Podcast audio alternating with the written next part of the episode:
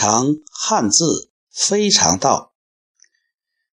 讲的是汉字，说的是做人的道理。今天听了来自天津的崔爱玲老师的课，他对国学的理解、国学的研究，应该已经达到一种非常。深刻自如的程度，他的学习的一个方法就是抓住一句，一定要搞明白。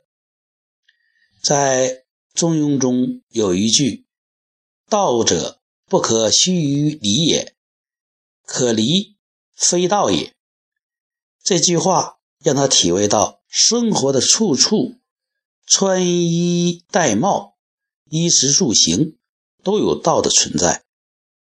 他在授课中讲了一个字“学而时习之”的“时”字，让我有顿开茅塞的感觉。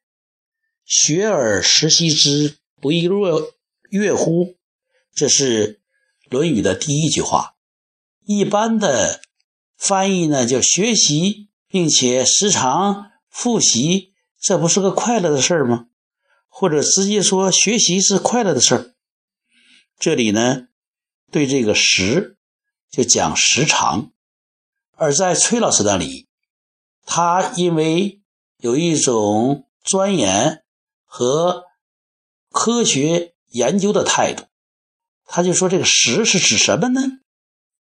他说这个时是指特定的时候，当你有疑问的时候，当你有困难的时候，当你。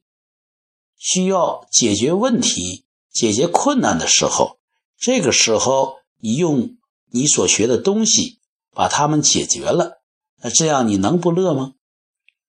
所以这个“时”解释的特别好，我感觉我们学国学就应该咬文咬文嚼字啊。这个“时”这样一解，就和我们。传统学习的学以致用联系起来了，就是学而时习之，就是学了，就当你有困难的时候，就要用它来解决，啊，这是一大乐趣。在这里呢，这个时是指特定的时刻，另外这个时从时的本意来讲，这个时呢，繁体的。是一个日，搁一个寺庙的寺，啊，这时间，它既是一寸寸的过，日晷可以用它来记录时间，一寸一寸的移动，但是它更是一个有管理、有自己心理感觉的一个过程。这个寺呢，本意原来是一种管理的机构。我国第一座庙呢，寺叫白马寺。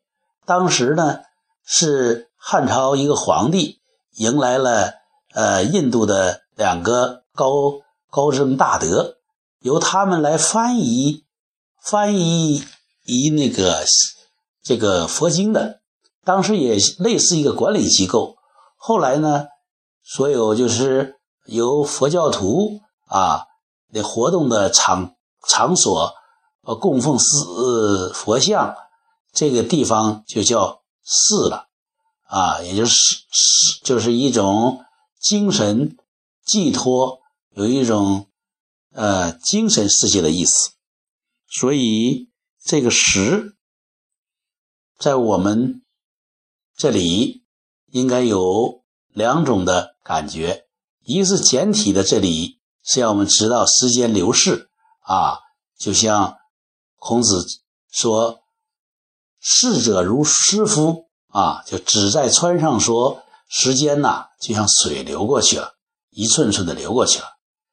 更多的这个时间要有有点精神的含义，就是在你每一刻的时候，你的心中都要有一个。寺庙有你的信念，有你的前程，你的每过的一寸光阴都会显得那样的充实。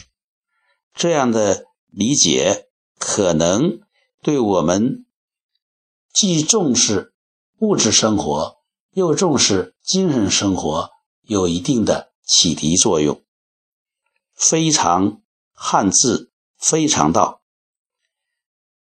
开口就讲，讲的是当下思想。